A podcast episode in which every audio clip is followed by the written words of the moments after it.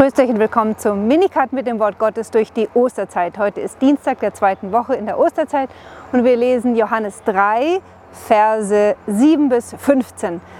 Es geht um die Taufe und Jesus hatte gestern gesagt, Amen, ich sage dir, niemand kann in das Reich Gottes kommen, wenn er nicht von neuem geboren wird, aus Wasser und Geist.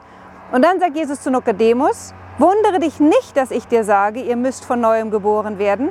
Der Wind weht, wo er will Du hörst sein Brausen, weißt aber nicht, wohin, woher er kommt und wohin er geht. Und so ist es mit jedem, der aus dem Geist geboren ist. Das Griechische kann hier mit dem Wort Pneuma spielen, das zugleich Wind und Geist bezeichnet. Und so wie man irdisch gesprochen nicht genau weiß, woher der Wind kommt und wohin er als nächstes gehen wird, so sagt Jesus, ist es mit jenen, die aus dem Geist neu geboren sind, die sich von jetzt an vom Heiligen Geist führen lassen.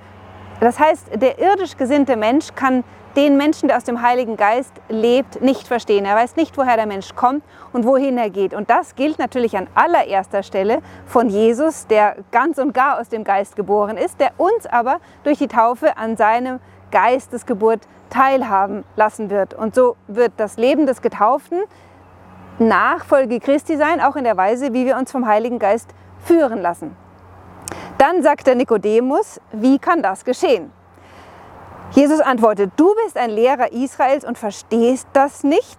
Das sind starke Worte, die Jesus hier spricht. Denn ein Lehrer Israels nimmt es für sich in Anspruch, Lehrer der Tora zu sein. Also jemand, der das Wort Gottes des Alten Testamentes auslegt. Und Gott hatte im Alten Testament, zum Beispiel in Jeremia 31 oder Ezechiel 36, von dieser Gabe des Geistes gesprochen. Und jetzt offenbart Nikodemus, ein Lehrer Israels, dass er genau dieses Geheimnis nicht versteht.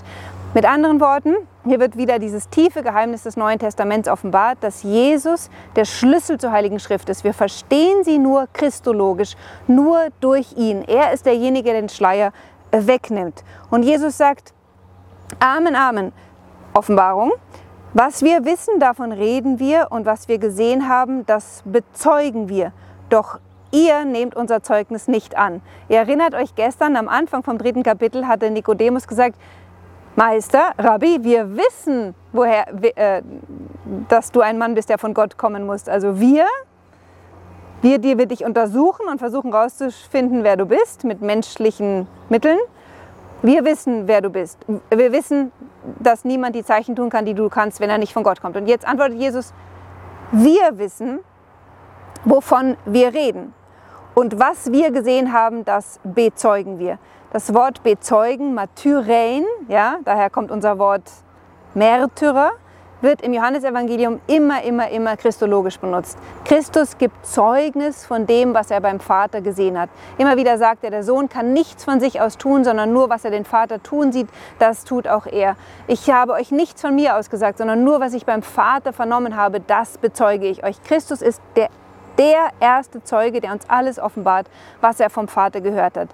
Das also, was er uns zu bezeugen hat, ist eine überirdische Offenbarung und kann nicht von Fleisch und Blut ergriffen werden, sondern nur im Heiligen Geist verstanden werden. Und jetzt sagt Jesus, wenn ich zu euch über irdische Dinge spreche, gesprochen habe und ihr nicht glaubt, wie werdet ihr glauben, wenn ich zu euch über himmlische Dinge spreche? Also im ersten Teil der Konversation ging es um diese irdischen Dinge. Wie kann der Mensch zum Heil kommen? Wie kann der Mensch in das Reich Gottes kommen? Was ist die menschliche Kondition? Was aus Fleisch geboren wird, ist Fleisch. Was aus Geist geboren wird, ist Geist. Und jetzt wird Jesus im Rest des Evangeliums von himmlischen Dingen sprechen.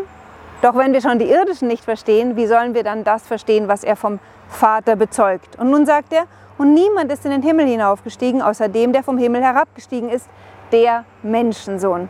Der Menschensohn, ganz starkes Wort, bezieht sich hier auf Daniel, siebtes Kapitel, Verse 13 bis 14, wo die Rede ist von einem wie ein Menschensohn, der von Gott kommen wird, um die Welt zu richten. Also einer, der am Ende der Zeiten, in der sogenannten eskatologischen Zeit kommen wird. Wie ich gestern sagte, die Juden dachten oder große Strömungen, diese eskatologische Zeit würde mitten in diese Zeit hineinbrechen und ein neues Äon eröffnen.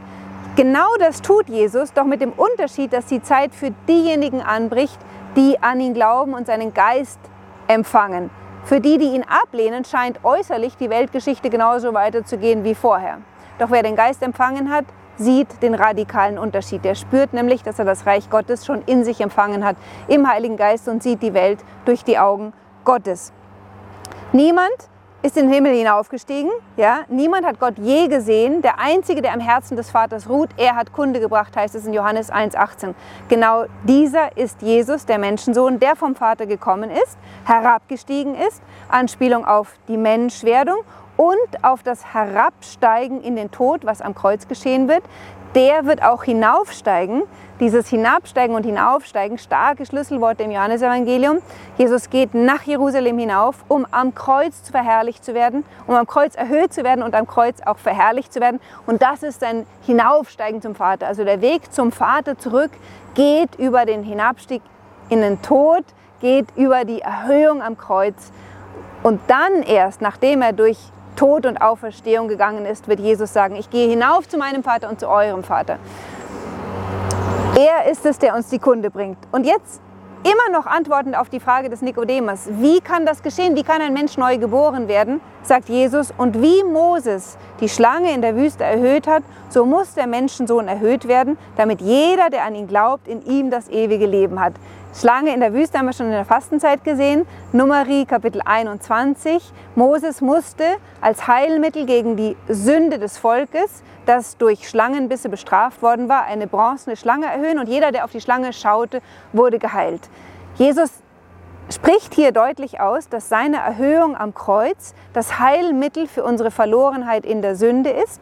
Doch reicht es jetzt nicht mehr nur auf das Kreuz zu schauen, wir müssen auch an den glauben, der am Kreuz hängt, damit jeder, der an ihn glaubt, in ihm das ewige Leben hat. Schlüssel ist das Kreuz. Der erhöhte Christus ist das Tor zu unserem Heil, das Tor in das Reich Gottes. Und im Glauben an ihn werden auch wir aus Wasser und Geist neu geboren. Und zwar genau aus dem Wasser, das aus seiner am Kreuz geöffneten Brust hervorgeht und für uns zur Quelle lebendigen Wasser wird, zur Quelle des ewigen Wassers, das ewiges Leben schenkt. Bis morgen.